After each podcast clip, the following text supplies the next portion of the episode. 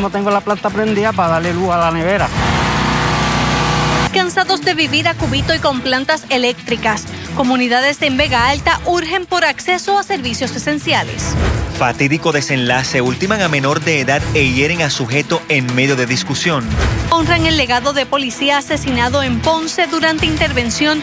El pueblo llega a rendirle homenaje en su velorio. Queremos que se haga justicia.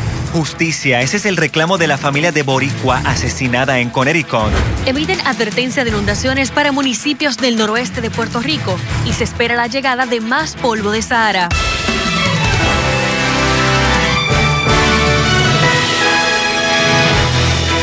tardes y bienvenidos a Telenoticias.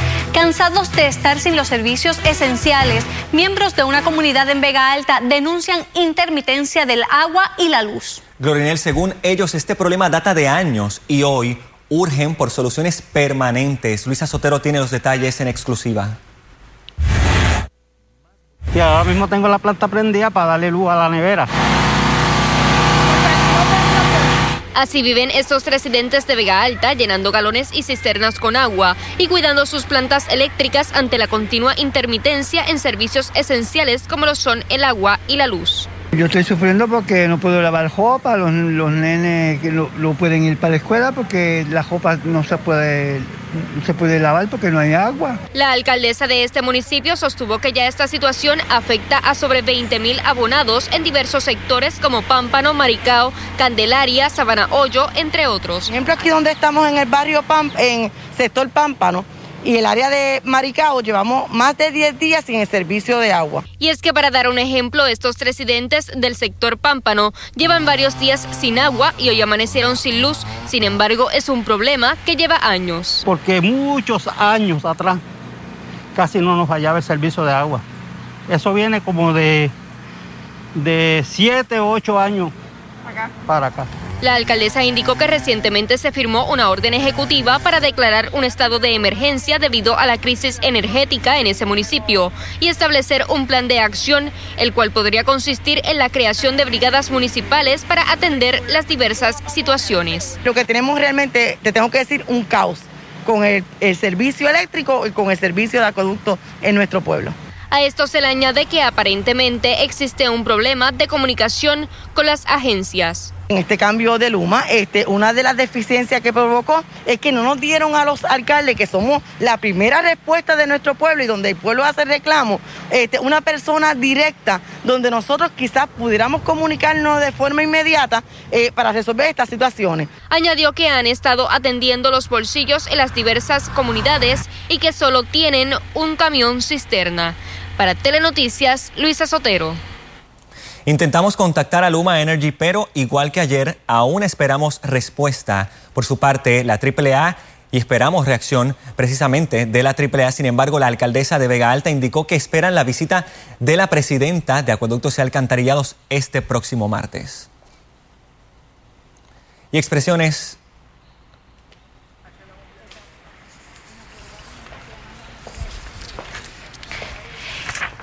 Y otros que están esperando por Luma Energy son los residentes de la comunidad del barrio Ato Nuevo en Guaynabo, quienes dijeron a Telenoticias que todavía a esta hora las brigadas de la empresa no han restablecido el servicio. El reclamo de esta comunidad sigue latente. Piden que se repare el poste aledaño a sus residencias para poner fin a las fluctuaciones de voltaje que han provocado daños en las residencias y en seres de estas familias. Y un terrible desenlace fue lo que vivió o lo que se vivió en el residencial Luis Llorens Torres, donde un adolescente de 14 años murió y un joven de 21 años resultó herido en una posible balacera. Como nos cuenta Luisa Sotero, todo pudo haber ocurrido luego de una discusión. La policía investiga unos hechos ocurridos en horas de la madrugada en el residencial Luis Llorens Torres, en donde una discusión tuvo un desenlace de un joven fallecido y otro herido de la investigación que se ha realizado al momento surge que entre dos jóvenes que estaban, ¿verdad?, que se disponían a entrar al negocio, este, discutieron con el dueño del mismo por dicha razón. acto seguido, pues ocurre una pelea lo que termina en el incidente ¿verdad? tan lamentable. El dueño del negocio se encuentra detenido en estos momentos, pues se alega que disparó con su arma para la cual tenía licencia. Eso está, eso está todavía preliminarmente siendo investigado, pero sí, él, él, él también tiene que utilizar su arma de fuego. Uno de los ángulos investigados es la posibilidad de que uno de los jóvenes le apuntara con un arma al dueño del negocio en esta escena, en la cual se encontraron cuatro casquillos de 9 milímetros y una munición de un calibre de .40. Esta evidencia se consultará con el fiscal asignado al mismo y él evaluará, ¿verdad?, si se imputará alguna culpabilidad o alguna negligencia a alguna de las, de las partes, ¿verdad? ¿Estaría evaluando lo que es la legítima defensa? Eso es correcto. Esa es una, una posibilidad. En el negocio se pueden ver cámaras de seguridad. Por otro lado, el joven que resultó herido fue identificado como Héctor Hernández, de 21 años de edad. Además, se indicó que tenía un grillete y antecedentes penales por asesinato y agresión, mientras que todavía esperan por identificar al joven que falleció en la escena. ¿Lo identificaron como un joven de 14 años? Pues hay, hay comentarios de varias personas cercanas, ¿verdad?, al lugar que indican esos hechos, esos datos, pero como le dije, sería una responsabilidad de nosotros dar, reafirmar ese hecho, porque no hemos podido corroborarlo formalmente como se requiere. Según se comenta en el área, este negocio se mantuvo cerrado por el COVID-19 y reabrió sus puertas para el pasado miércoles. Además, se indica que se dedica a realizar actividades familiares. Los involucrados son del residencial, mientras que al dueño del negocio se le ocuparon las armas para las cuales tenía licencia. Para Telenoticias, Luisa Sotero. Esta mañana iniciaron los actos fúnebres del agente asesinado durante una intervención en la mañana del jueves en Ponce. Charito Fraticelli está en directo desde Villalba y nos ofrece detalles. Charito. Jeremy, amigos televidentes, yo quiero que el compañero Neftalí Rosa haga de inmediato una panorámica. Lo que ustedes están viendo son personas que todavía permanecen aquí, pero desde la una de la tarde, cuando se abrió este servicio al público, Villalba prácticamente se ha desbordado todo en este centro de bellas artes para rendir sus últimos respetos a uno de sus hijos aquí. Junior, como cariñosamente le llamaban al sargento Torres. Cabe destacar que hubo un acto y una, una situación bien particular, muy interesante y muy emotiva, y es que el padre que le dio los últimos, los santos óleos, cuando él cae abatido en la calle, vino y decidió hacer un servicio religioso. Yo quiero que ustedes escuchen parte de lo que él nos comentó de ese momento que él entiende que fue una bendición para ambos estar juntos en ese momento y que él fue directito para el cielo. Yo me encontraba, iba a comprar unas viandas, un negocio que había cerca, cerquita.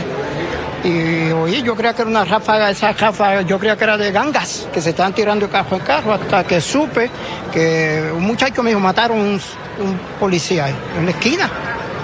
Y fue, y me dijo que estaba vivo todavía. Yo como sacerdote primero pensé en su alma. ¿Eh? Y pude llegar donde él, recogí sus manos.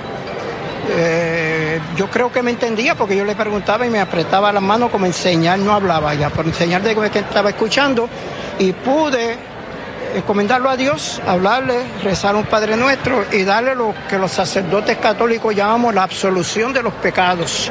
Y creo que en ese momento fue que se fue. O sea que él estaba consciente hasta el último momento. Y me dicen que era católico, por lo tanto creyó en este sacerdote y la doctrina de la iglesia. Y para mí, que llegó al cielo ahí directito. Están viendo en estos momentos en sus pantallas la Guardia de Honor que la están llevando a cabo miembros de diferentes grupos de Taekwondo a través de toda la isla, o sea, no solamente de Villalba. Aquí están presentes de todos los pueblos de la isla representación del grupo de Taekwondo, que como ustedes saben, eh, él fue un destacado atleta panamericano en esta disciplina. Pero vamos ahora a conversar con una de sus primas hermanas, Pierre Maldonado. ¿Qué le ha parecido este desbordamiento del pueblo rindiendo respeto a su primo? Eh, ha sido muy emocionante, ha sido una mezcla de muchas, muchas emociones desde temprano, ver cuando sus compañeros, la motorizada, lo trajeron, lo, ¿verdad? lo colocaron allí, el comenzar tanta gente, tanto, tanta gente, no solamente de aquí de, de Villalba, sino gente de diferentes partes del pueblo y todos tienen una anécdota positiva, una anécdota bonita que contar de él, también muchas anécdotas graciosas porque este Erasmo Junior, como le decíamos cariñosamente, era, era todo un personaje, él siempre este, eh, era, tenía esa carisma, pero dato bien importante que hoy me he dado cuenta que para con todo el mundo era igual. Él terminaba cada conversación o cada mensaje con un te amo. Y quiero interrumpir en este momento porque no es la, la única persona que me lo ha dicho. Han sido varias personas, familiares y no familiares, que me han hecho ese comentario. Eh, cabe destacar que no solamente la policía de Puerto Rico ha estado aquí, sino miembros de la policía de Nueva Jersey que estuvieron trabajando cuando el huracán María y cuando los terremotos también dijeron presente. Correcto, como le dije anteriormente, ha sido muy emotivo porque ellos han estado, ¿verdad? Ver- recibir esos compañeros de, él- de en algún momento ha sido muy, muy emotivo y ellos están con mucho, con mucho orgullo también aquí dando presente y apoyando a toda la familia. Gracias por estar con nosotros en esta transmisión y dejarnos estar aquí en este momento, dentro del momento de dolor y solidaridad. Queremos decirles que el, el sepelio se estará llevando a cabo el próximo lunes, tengo entendido, a las 10 de la mañana en el cementerio Las Mercedes. Pero tendremos más información en nuestra edición de las 10 de la noche de Telenoticias. Desde Villalba les informó Charito Fraticelli. Gracias, Charo. Por otro lado, en República Dominicana continúa la investigación sobre las causas de muerte del estudiante de medicina puertorriqueño Khalil Josué Encarnación Rodríguez. Telenoticias supo que los padres del joven llegaron ayer al vecino país para reunirse con las autoridades que le actualizarían la información sobre la pesquisa. Alegadamente, el estudiante tenía condiciones de salud. La policía precisó que su cadáver no mostraba signos de violencia. Y a casi una semana de su desaparición, la familia de Pedro Canales Merced, de 44 años, mantiene las esperanzas de encontrarlo sano y salvo. El hombre salió a pescar el pasado lunes y no regresó a su hogar en Cataño. Hoy familiares y amigos se encontraron para repartir afiches por la zona de la bahía para que ayuden con información sobre su paradero, mientras la familia reclama mayor participación de las autoridades. Según dijeron, la Guardia Costera no tiene una búsqueda organizada, más bien trazaron un área para dentro de las tareas diarias mantenerse atentos por si lo divisan. La familia de la boricua que resultó víctima de una bala perdida en Connecticut solo pide que se esclarezca el caso, se encuentre a los responsables y se les procese por este crimen que los ha sumido en una profunda tristeza. Y mientras esperan por la justicia, la hija mayor de Silvia Córdoba asegura la recordarán con la sonrisa y alegría que la caracterizaba. Todavía estamos en shock, todavía estamos en shock, todavía estamos en eh, no es real. Con el dolor y la incredulidad a flor de piel, la hija mayor de la boricua asesinada en su residencia en Connecticut por el impacto de una bala que al parecer iba dirigida a otra persona residente de la zona de West Hartford, pide que las autoridades identifiquen y procesen a los tres atacantes encapuchados que dispararon desde una motora al interior de la residencia de Silvia Córdoba Muñoz. Queremos que se haga justicia, que si alguna persona eh, tiene información al respecto, que no se quede callado, que llame a la policía de Hartford al 860-722-TIPS. Lo que queremos justicia. La mayor de los seis hijos de Córdoba Muñoz rechazó que el crimen se deba a un problema de violencia desmedida en West Hartford, aunque reconoció que durante los veranos la incidencia criminal suele aumentar. Cuando llega el verano es caliente, eh, se pone un poquito más de lo normal. El año pasado no fue así porque estábamos en pandemia y todo el mundo estaba recogido, pero mayormente esa área donde vive mi mamá no es así, es en otras áreas en, en Hartford. De otra parte, Taisue agradeció las muestras de apoyo y solidaridad que ella y sus cinco hermanos han recibido desde el trágico momento. Mis hermanos, mi familia y yo queremos darle las gracias a la comunidad porque se han desbordado en sus expresiones a través de llamadas, mensajes de texto, eh, Facebook posts. Y mientras se esclarece el caso, la familia de la mujer natural de Juana Díaz la recuerdan como una persona que jamás perdió la alegría y la solidaridad que caracteriza a los boricuas, a pesar de llevar casi 40 años radicada en Connecticut. Amorosa, cariñosa, servicial, nunca teniendo eh, eh, charlatana, independientemente de, de lo que pasaba en la vida, ella siempre era libre y siempre estaba positiva ante todo. La familia informó que el cuerpo de Silvia Córdoba será expuesto el jueves 17 de junio en una funeraria de Connecticut y luego será cremado tal y como ella deseaba. A todos. Domingo mayormente despejado en regiones del este de Puerto Rico, en la región sur de la isla. Sin embargo, en el norte y también oeste hemos tenido ese desarrollo de nubes. Recuerden que el radar no está funcionando. Si tienen alguna aplicación o incluso nuestra aplicación de Telemundo PR, el radar se encuentra bajo mantenimiento. Actualmente tenemos una advertencia de inundaciones para municipios de Lares, San Sebastián, también Las Marías, en donde más temprano hubo bastantes tronadas en desarrollo. Tenemos algunos aguaceros también en regiones del norte de Puerto Rico y los invito a que siempre nos comenten en las redes sociales, hola, está lloviendo en tal lugar, me pueden conseguir como Samira TV en Twitter, es más fácil para poder saber también dónde está lloviendo precisamente, porque ver nubes no significa que está lloviendo, eso es lo importante del radar. Sin embargo, mientras eso está ocurriendo en el oeste, fíjese cómo se encuentra el panorama en la región del norte, más bien en la zona metropolitana, precioso, soleado, el día invitaba a cualquiera a irse de playa, las condiciones están excelentes en el mar, en este momento el el es que van a estar un poco peligrosas y las temperaturas en 85 grados se siente caluroso. Ya salimos de ese marco de temperaturas agradables, se sienta 94 a esta hora y en la región de Ceiba a 93 grados. El este de Puerto Rico vio lluvia bien mínima durante la mañana y la tarde ha estado mayormente despejada. Sin embargo, hoy tuvimos una disminución del polvo de Sahara, aunque sí tenemos presencia de este. Se espera tener un aumento en la presencia de polvo de Sahara a partir de mañana lunes en la madrugada, camino al martes y miércoles, siendo miércoles el día más significativo de la presencia de polvo de Sahara. Fíjese, tenemos también hongo en concentración bien alta, asmáticos y alérgicos. Tengan precaución porque ambas combinaciones, polvo de Sahara más esporas de hongo, resulta bien peligroso y nos da alergia rápidamente. Vea lo que pasa con el polvo de Sahara. ¿Cómo se acerca entonces esa masa de polvo a partir del martes y continuará con nosotros hasta el miércoles aproximadamente? Jueves, viernes, vamos a tener presencia menor entonces. Es martes y miércoles los días más significativos de polvo de Sahara. Y viendo la imagen de satélite, el desarrollo de lluvia se dio en la región del noroeste de Puerto Rico. Este es el satélite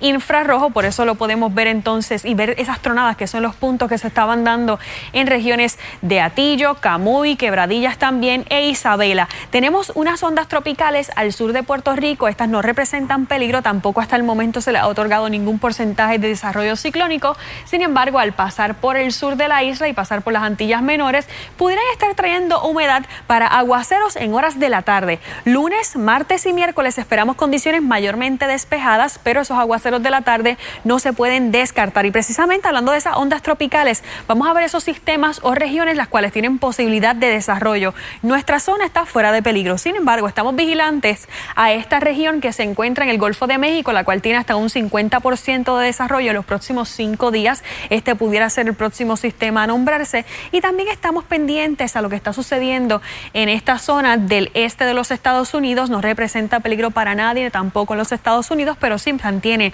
se mantiene con hasta un 20% de probabilidad ciclónica. Más adelante regresamos con el laboratorio televirtual.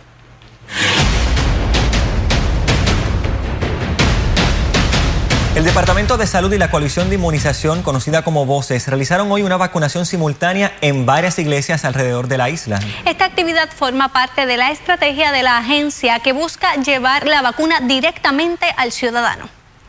Según el informe preliminar de vacunación publicado por Rafael Irizarri el pasado 12 de mayo, si Puerto Rico no acelera el ritmo de vacunación, tomaría más de un año llegar al 70% de inmunizados entre los mayores de 80 años. Esa es la razón por la cual se está llevando directamente a las comunidades la, la vacunación mucho más cerca de las personas que todavía no han tenido el acceso, personas que todavía por problemas de movilidad, personas mayores, o simplemente no han tenido eh, cómo llegar a las otras vacunaciones que se han estado desarrollando desde que comenzó la vacunación contra COVID-19.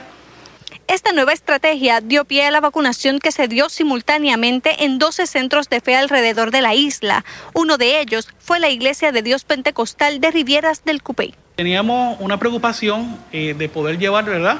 A, a, los más necesitados eh, esta iniciativa. Así que eso fue una fuerza, las necesidades mueven la iglesia y la iglesia tiene las convocatorias, así que hicimos un esfuerzo que todavía estamos trabajando en él para que podamos llegar a los más necesitados. Como todas las vacunas contra el COVID-19, la de Pfizer se administró gratuitamente y sin cita previa a toda la población hábil. Tranquilo, respirando. Hablando con familiares, ellos me aconsejaron que me vacunaran y decidí tomar la decisión de vacunarme. ¿Y encontró que aquí iban a estar y estaba cerquita de usted? Correcto, eso es así. En un momento dado estaba racio de ponérmela, no, me dijo, no voy a poner ninguna vacuna, pero en estos momentos pensé también en, en mi familia, en mí mismo, y aquí estoy. Bueno, se estima que unas 500 personas fueron impactadas en esta vacunación del día de hoy. Para los grupos organizados o iglesias que estén interesadas en las clínicas de vacunación contra el COVID-19, pueden comunicarse al 787-789-4008 o visitar vocespr.org. Y ahora repasamos los números de COVID-19 en la isla. Las cifras de casos confirmados ascendió a 122.552 tras reportarse 36 nuevos contagios. La cifra de fallecimientos se mantiene en 2.530 al no informarse ningún nuevo deceso, mientras que las hospitalizaciones continúan disminuyendo. Hoy están en 72. Expertos lo advirtieron hace más de un año desde el inicio de la pandemia del COVID-19. Con el encierro y el impacto económico, hoy profesionales alertan que ya es una realidad la crisis de salud mental al punto de no dar abastos a las oficinas de psicólogos y psiquiatras, por lo que urgen atención multisectorial, incluyendo al gobierno. La doctora Marel Sabanucci ofrece sus servicios como psicóloga clínica en Isabela. Recientemente, uno de sus pacientes requirió un referido a atención psiquiátrica. Sin embargo, ninguno de los 12 psiquiatras a los que contactó aceptaba nuevos casos. El teléfono diariamente en mi oficina está sonando, estamos trabajando con listas de espera, esto porque no damos abasto. Hay mucha gente en necesidad. Es ante ese escenario que acudió a las redes sociales para denunciar no solo una crisis de salud mental, sino también de servicios. He integrado, ¿verdad? Psicólogos nuevos a, a la práctica y ya tienen sus agendas llenas. He hecho acuerdos colaborativos con universidades para traer practicantes a mi oficina y estamos en ese proceso para poder atender, ¿verdad? Tanta necesidad porque en efecto la gente llama bien desesperada, ¿verdad? Porque necesitan los servicios. Esa crisis que la doctora recuerda comenzó con el huracán María y continuó con los terremotos, se ha agravado tal y como anticipado con la pandemia del COVID-19 y ahora se le suma la falta de profesionales. Sé que hay muchos psicólogos que tienen el interés y tienen la intención de establecer, ¿verdad?, prácticas privadas, pero económicamente eh, es difícil, ¿verdad?, la, el sustentar una práctica privada basándose en las tarifas que establecen ¿verdad? los planes médicos y poder dar el servicio que las personas requieren.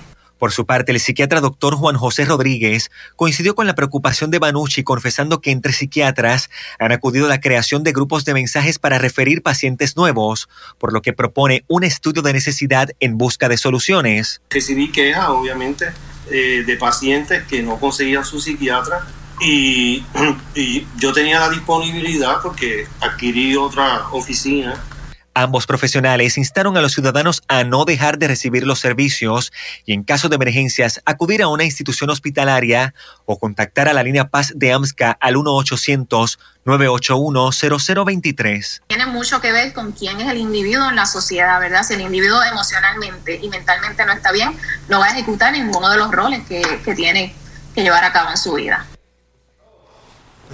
La psicóloga denunció además que algunos de sus pacientes que esperan semanas y hasta meses por servicios psiquiátricos con APS y señaló que las tarifas establecidas por varios planes médicos son, y cito, un insulto a su profesión.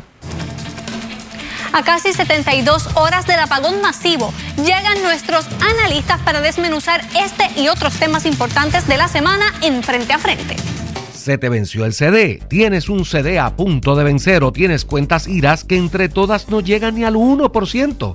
¿Cansado de lo mismo? Aico Financial tiene la solución. Aico Financial es una firma de seguros y cuenta con años de experiencia, sabiendo qué producto estás buscando para poner tu dinero a trabajar a tu favor. Crecimiento con garantía de principal al 100% siempre ha sido nuestro lema. Intereses en las IRAS promedio de 3 a 5%. Te retiras si quieres tener un ingreso de por vida. Llegó tu momento. Comunícate hoy para que recibas tu orientación completamente gratis. Llama al 787-951-6847. 951-6847. ICO Financial. ¿Te preocupa alguna úlcera que no cicatriza? En el Hospital Wilma Vázquez de Vega Baja te podemos ayudar. En el Centro de Cuidado de Úlceras y Medicina Hiperbárica del Hospital Wilma Vázquez en Vega Baja, dominamos las técnicas médicas más avanzadas como terapia de oxigenación, presión negativa, injerto de piel y otros. Contamos con los especialistas certificados de mayor experiencia para lograr una pronta cicatrización, evitando amputaciones. Aceptamos la mayoría de los planes médicos, incluyendo el plan de salud del gobierno con First Medical. Para más información y orientación, llámanos al Hospital Wilma Vázquez en Vega Baja. Teléfono 787-807-7575. 807-7575. Necesita vender su casa o propiedad, sea por asunto de herencias, atrasos, ejecuciones, estorbo público o deudas impagables. RP Investment le resuelve rápido. Compramos todo tipo de casa aunque esté en muy malas condiciones. 35 años de experiencia, sin una sola querella en contra nuestra, le asegura que le resolvemos su problema por difícil que sea. RP Investment. Remodelamos y construimos casas desde cero. Tramitamos incluso los permisos y resolvemos cualquier problema legal. RP Investment. Teléfono 617-3303. 617-3303. RP Investment. Si siente que no escucha bien, que hay que repetirle las cosas, si siente pitos en los oídos o padece de mareos o desbalance, es hora de llamar al Centro de Audiología y Balance al 787-936-2557. 936-2557. Realizamos pruebas de audición para niños y adultos, estudios de balance para mareos, venta de audífonos. Tenemos disponible teléfonos con subtítulos completamente gratis si cualifica. Nos encontramos en la avenida Américo Miranda, a pasos de la cooperativa Cosby Centro Médico. Se aceptan la mayoría de los planes médicos, incluyendo la reforma vital. Para cita, puede llamar los 7 días de la semana. Con gusto la atenderemos. Centro de Audiología y Balance de la doctora Sheila Ocasio Arce. 787-936-2557. 936-2557. En Sidra vivirás la experiencia de disfrutar de ricas, tiernas y jugosas costillas, carnes ahumadas, longanizas, brisket, pulled pork y pork belly preparada por nuestros maestros de la barbacoa artesanal, reviviendo las prácticas culinarias legadas por nuestros indios taínos. En Sidra vivirás la experiencia de ahumao. Diversión para grandes y chicos en Yauco. Te llevamos en una aventura monte adentro. En el tiempo disminuye la lluvia, llega polvo de Sahara y calor. Abre sus puertas la Casa Olímpica en San Juan para recibir a sus atletas rumbo a Tokio para las fotografías y entregas de uniforme. Reportaje en breve. Muy buenas tardes. El exgobernador Alejandro García Padilla y el licenciado José Sánchez Acosta nos acompañan, como siempre, para su análisis frente a frente. Bienvenidos una vez más. ¿Cómo están? Encantado de estar aquí. Muchas gracias, Jeremy. Saludos. Bueno, hay varios temas, pero por supuesto, el principal es la situación con Luma Energy y el apagón que ocurrió en el, nor el noroeste de, del país, obviamente tras la explosión en Monacillo. Eh, una situación que se ha dado anteriormente, ¿verdad? En ocasiones anteriores, incluso en el año 2016, como bien recordarán, eh, hubo un apagón que fue a nivel isla, así que me gustaría comenzar con el análisis de Alejandro García Padilla. En términos de la respuesta que ha tenido Luma, inicialmente se dijo que era de 6 a 8 horas lo estimado para restablecer el servicio a 900 mil abonados en total. Posteriormente se dijo las 6 de la tarde, luego las 8 de la noche y se confirmó que en efecto eso se cumplió. Eh, sin embargo, todavía hay personas que, como han visto en los reportajes de ayer y hoy, que son eventos aislados a esta situación de Monacillo, todavía no tienen luz. ¿Qué les ha parecido, Alejandro García Padilla, esa respuesta de Luma? Es, obviamente más complejo de lo que, de lo, de lo que parece. Eh, y cuando suceden este tipo de cosas, pues se da cuenta la gente de que no depende exactamente de quién está dirigiendo la autoridad en un momento en particular. Cuando un sistema tan complejo como ese falla, eh, eh, pues, pues da trabajo eh, restablecerlo. Ahora bien, para que esto no se convierta en ondeo, para que esto no se convierta en compañía de agua y la experiencia sea más similar a la del aeropuerto o a la del puente de Oro Moscoso, yo creo que el mejor consejo que cualquier persona podría darle a esta empresa es que tiene que traer los celadores, tiene que hacer un esfuerzo. Está como dirían en Estados Unidos, understaff. Tienen demasiado poca gente, están trabajando hasta las 5 de la tarde, eso no es aceptable, eliminaron el turno, turno nocturno, no es aceptable que la técnica de Santa Isabel tenga un camión canasta para siete pueblos, no es aceptable. O sea, si quieren que esto no se convierta en ondeo y compañía de aguas, tienen que hacer un esfuerzo eh, adicional por traer los celadores que conocen el sistema. Sánchez Acosta. Sí, yo, yo, es una pregunta difícil de contestar porque depende de donde tú vivas, depende eh, con cuánta rapidez respondieron a tu llamado, a tu necesidad, pues tú vas a responder y vas a, entender si, si, quien respondió respondió efectivamente, si fue rápido, si, si te satisfizo o no. Hay, yo sé de gente que, pues como tú mencionas, Jeremy, eh, luego de varios días todavía no tenían el servicio restablecido. Sé de gente que en media hora ya tenía el servicio restablecido, en Caguas y en distintas partes del área de Cupey que conozco y demás. Así que eh, es una pregunta bien relativa donde uno no puede decir, pues actuaron bien, actuaron mal. Eh, yo creo que es importantísimo enfatizar en el proceso de la investigación que conduzca a a establecer realmente qué fue lo que pasó, realmente a quién podemos responsabilizar, si es que a alguien podemos responsabilizar por lo que allí pasó, porque no se puede permitir que esto vuelva a ocurrir si fue mano criminal eh, eh, y, asumiendo, ¿verdad?, que, lo fue o no lo fue, porque no lo sabemos, no, realmente no sabemos. Pero lo cierto es que recordé eh, aquel el, fuego del Dupont hace muchos años atrás, los que tienen unos cuantos añitos, como, como Alejandro recordarán. No había nacido. Que, que, que inicia con una disputa eh, eh, en, el convenio colectivo, inicia con unos reclamos que se estaban haciendo, y con esto no estoy diciendo que la Unión tiene alguna responsabilidad con esto, pero ciertamente si lo fuera, si fuera ese el caso, pues eh, es importante reconocer que las cosas que se hacen tienen consecuencias en este momento fue un apagón de un día o de horas o lo que fuera, pero puede escalar a un mayor nivel. Ojalá, ojalá que la investigación arroje que no hubo mano criminal y que sencillamente fue eh, una deficiencia en el sistema, algún desgaste o alguna pieza que había que sustituir y no se había hecho. Bueno, pero eso usted dice ojalá, pero no sé si eso es un consuelo, porque entonces habla de la vulnerabilidad del sistema y de la respuesta que se ha tenido, porque Luma aseguraba tener personal suficiente y con esta avería, pues ha, demorado bastante, mientras todavía hay otras personas que independientemente de la avería, incluso desde antes que entrara Luma, están sin el servicio de energía eléctrica. Si viniera un huracán, estamos en momentos para ver si hay empleados suficientes o ver si eh, dan abasto para responder a una emergencia o esto confirma lo que se ha denunciado desde eh, hace mucho tiempo, incluso por parte de la UTIER, de que no estábamos listos para que entrara Luma. Mira, en, primer lugar, y te lo puedo decir porque es algo que estudiamos, Recuerda que, eh, eh, la deuda de la autoridad es un tema con el que yo tuve que tratar de lleno. Eh, el problema de la autoridad no es ni nunca fue de nómina. La nómina y los gastos relacionados a la nómina de la autoridad son menos del 9% del presupuesto de la autoridad. O sea que el, el, gasto en empleados no es ni era el problema de la autoridad. O sea que sí tienen que hacer un esfuerzo para atraer esos empleados, sí tienen muy pocos en este momento.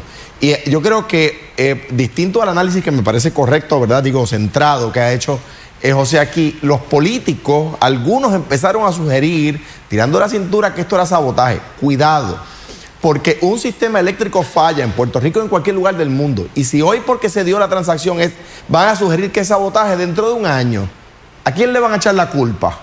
O sea que yo creo que esos políticos que empezaron a sugerir que esto era sabotaje, cuidado porque no están haciéndole un favor a, quien estén tratando de proteger. De, acuerdo, Alejandro, hay que tener cuidado, pero hay que tener cuidado también con las expresiones que se hacen, porque se, circuló por ahí las expresiones que, hizo el presidente de la en un momento dado de que este es el momento de ahora de jorobar. Eh, eh, y, un poco, pues, es, difícil para, para, no solo el político, para cualquier ciudadano, no pensar, aunque sea por detrás de la mente, no será eso, no será que pasó esto. O sea, es algo natural. Eh, pero sin duda alguna, y me uno a ti, no podemos de manera alguna imputar que así fue, pero sí queremos que la investigación eh, corra su curso y que nos lleve a concluir realmente qué fue lo que pasó allí.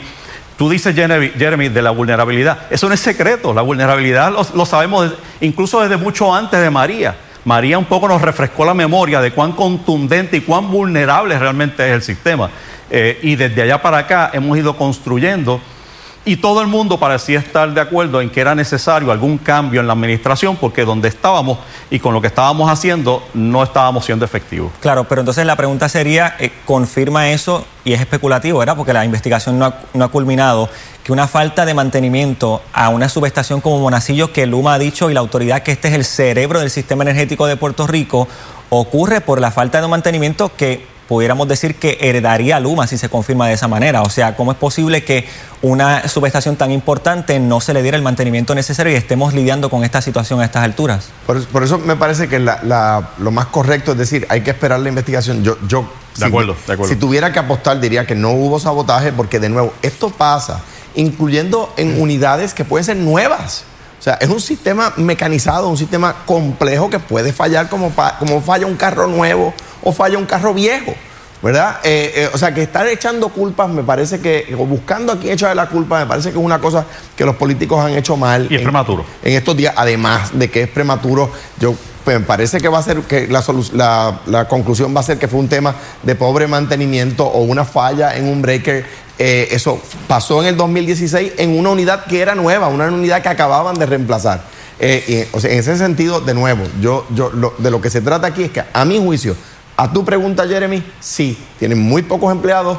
Yo creo que tienen que hacer un esfuerzo adicional por traer los celadores que no se fueron, que no se quedaron en la autoridad trabajando. Hablemos del presupuesto. Ayer la Cámara de Representantes aprueba una partida menor a la presentada por el gobernador Pedro Pierluisi, que hasta donde tengo entendido, por lo menos hasta hace un momento, no había emitido expresiones con relación a esa decisión de la Cámara de Representantes en una partida similar a la que aprobó la Junta de Supervisión Fiscal, pero con eh, pudiéramos decir, movidas distintas dentro de ese presupuesto. ¿Qué les parece? Me parece natural que, eh, eh, estamos hablando de tres entes que estarían, estarán evaluando y pasando juicio sobre lo que es el presupuesto. Tienes por un lado el Ejecutivo y sus necesidades y sus gastos. Eh, tienes por otro lado la Cámara, que es el cuerpo llamado a aprobarlo. Y tienes por otro lado la Junta, eh, que es el nuevo player en, el cuarto, donde, donde un poco la expresión aquella de que eh, yo les doy el cuarto y ustedes acomodan los muebles, pues un poco así, eh, al final del camino me parece que la interpretación y la evaluación que haga la Junta, la instrucción hacia dónde dirigen los recursos y qué gastos se cubren y cuáles no, que, que haga la, la, Junta, realmente van a prevalecer por motivo y por virtud de unas leyes específicas que así lo, están, así lo proveen. A mí me llama la atención y hay que destacarlo en vista de que estamos hablando del tema de Luma y la Autoridad de Energía Eléctrica, para no pasarlo por alto, ahí se asigna una partida extraordinaria para poder cubrir la nómina de aquellos empleados que dejaron de ser parte de la autoridad y que pasaron a ser parte de la nómina del gobierno en otras entidades públicas. Creo que no, que no se había hecho y en ese sentido aplaudo, aplaudo a Jesús Santa y a Juan Zaragoza que sé que han estado trabajando juntos. Aplaudo a Jesús Manuel T que identificó los fondos para el aumento de los oficiales de corrección. Eh, y esto que, se entienda, esto bien claro. ¿Por qué es importante lograr pagar todos los servicios, pero estar a la par con ese presupuesto sugerido? Porque hasta que no tengamos cuatro, cuatro presupuestos corridos que la Junta certifique como balanceados y que incluyan el pago de deuda, la Junta no se va. O sea que me parece a mí que lo que pide el gobernador, que sea un presupuesto de 200 millones de pesos más de lo que sugiere la Junta, lo único que hace es garantizar que la Junta se quede por tiempo, por más tiempo. No, yo creo que es importante que lo haga para enviar el mensaje de cuáles son las prioridades de la administración. Eso me parece importantísimo. Y una prioridad de la administración es que la Junta se quede. No, la prioridad es establecer cuáles son las prioridades del gobierno y cuáles son las necesidades que van a cubrir. Gracias por acompañarnos. Será hasta el próximo domingo. En el tiempo casi ni se ve para el monte del estado en Maricao y fíjese cómo se encuentra el panorama para otros municipios. Ubicados en las montañas de Yauco, Mountain Racing ofrece diversión sobre ruedas para toda la familia. La aventura ah, se alza como una innovadora opción de disfrute y nos invita a todos a revisitar el sur de, detrás o detrás del paso de los sismos. Así que acompáñame en esta aventura en el reportaje Aventura Monte Adentro. Mountain Racing surgió hace cuatro meses con el propósito de devolver la alegría y reactivar la economía del sur tras los terremotos del 2020. La empresa opera en los predios del Hotel Vista Verde y ofrece una experiencia de diversión monte adentro. Corremos ¿verdad? lo que vienen siendo los días de semana menos, toda la semana menos martes y jueves, que entonces usted viene y reserva para una hora y el día y reserva lo que son los carritos y vienen con su familia, esto es para divertirse, ¿verdad? Y se pasa súper chévere. Para realizar el recorrido de unos 30 minutos a través de los caminos que recorren cuatro cuerdas de terreno montañoso, los visitantes tienen varias opciones de vehículos para correr fuera de carretera. Tenemos lo que son los Pioneers, que tienen un costo de 49.99 más tax, y viene siendo también los Canon, que tienen un costo de 59.99 más tax. El recorrido comienza cerca de la mesa de registro de Mountain Racing, con una orientación sobre las medidas de seguridad. No podemos chillar goma, no podemos pasar la guía, no podemos estar este, japándonos los caminos y nada, siempre con el cinturón puesto. Una vez en ruta, las curvas cerradas aumentan tus pulsaciones y la vista del pueblo te deja maravillado. El pueblo es para allá. El pueblo es para allá. Allá es que está Yauco. Cromático. Ah, qué brutal. Qué vista más espectacular y la gente se para mucho en este punto. Y esta aventura también incluye refrigerios, por eso hicimos una pequeña parada. Tienen lo que es la parada para dos pinchos y dos bebidas que irían por la casa. Casi todos los miembros de la familia pueden disfrutar de esta aventura llena de adrenalina. Solo se requiere que el conductor posea licencia de conducir. El acompañante debe tener de 7 años en adelante. Pero para los menores de 7 años, también hay opciones. Ya los carritos locos vendrían siendo de 4 a 12, que los que no se pueden montar en los, en los grandes, pues van los carritos locos. Una vez culminada esta experiencia, los visitantes pueden disfrutar del ambiente festivo y familiar que provee el hotel.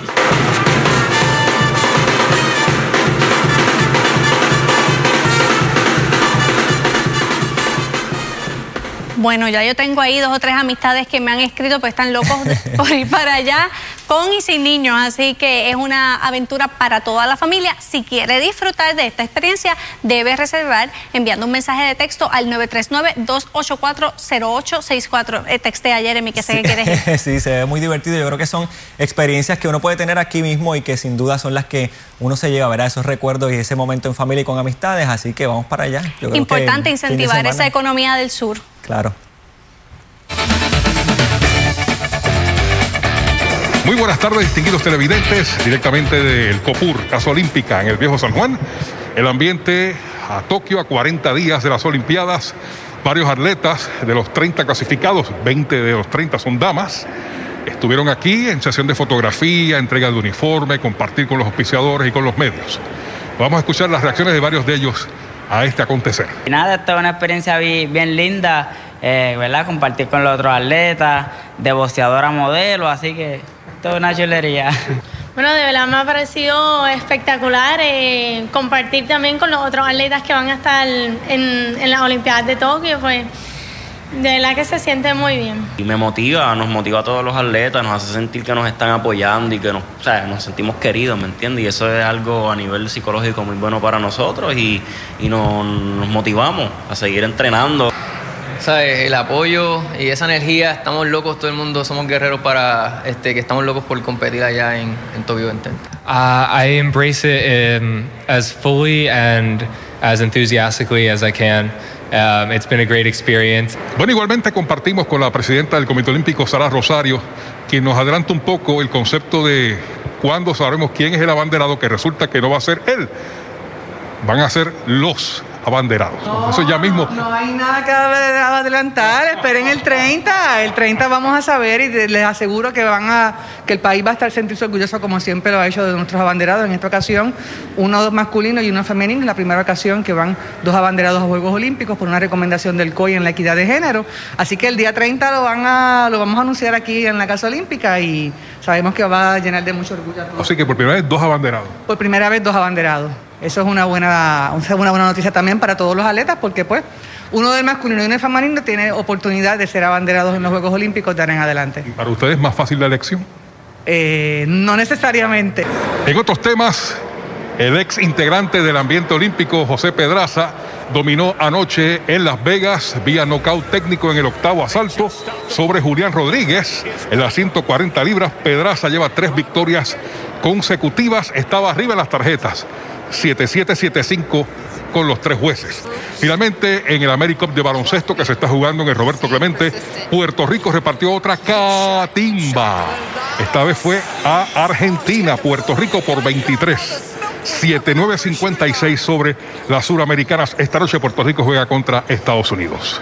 Desde el Comité Olímpico soy Héctor Vázquez Muñiz. Adelante en el estudio. Fiesta Boricua en la Gran Manzana. Realizan tradicional parada puertorriqueña. Los detalles enseguida.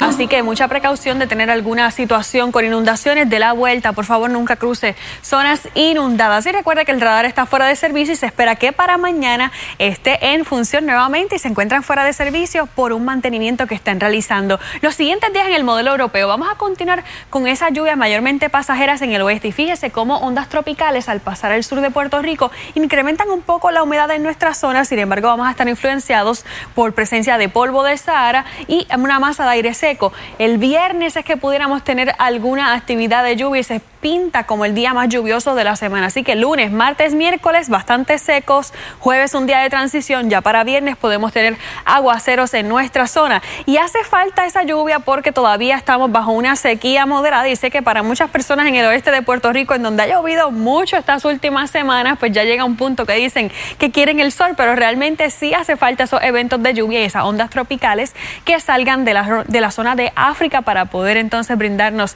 esa mejoría en las zonas secas porque actualmente contamos con un 15% de Puerto Rico en una sequía moderada. Diegues también está incluido en eso, pero el 61% de la isla se encuentra en condiciones secas. Actualmente en la costa este de Puerto Rico, recuerden que en las noches y las mañanas tenemos presencia de humedad. Esto se da por lo que es la brisa marina y por esa razón tenemos algunas nubes que pueden dar el desarrollo de lluvia. Y si está lloviendo en su zona, déjenos saber en las redes sociales.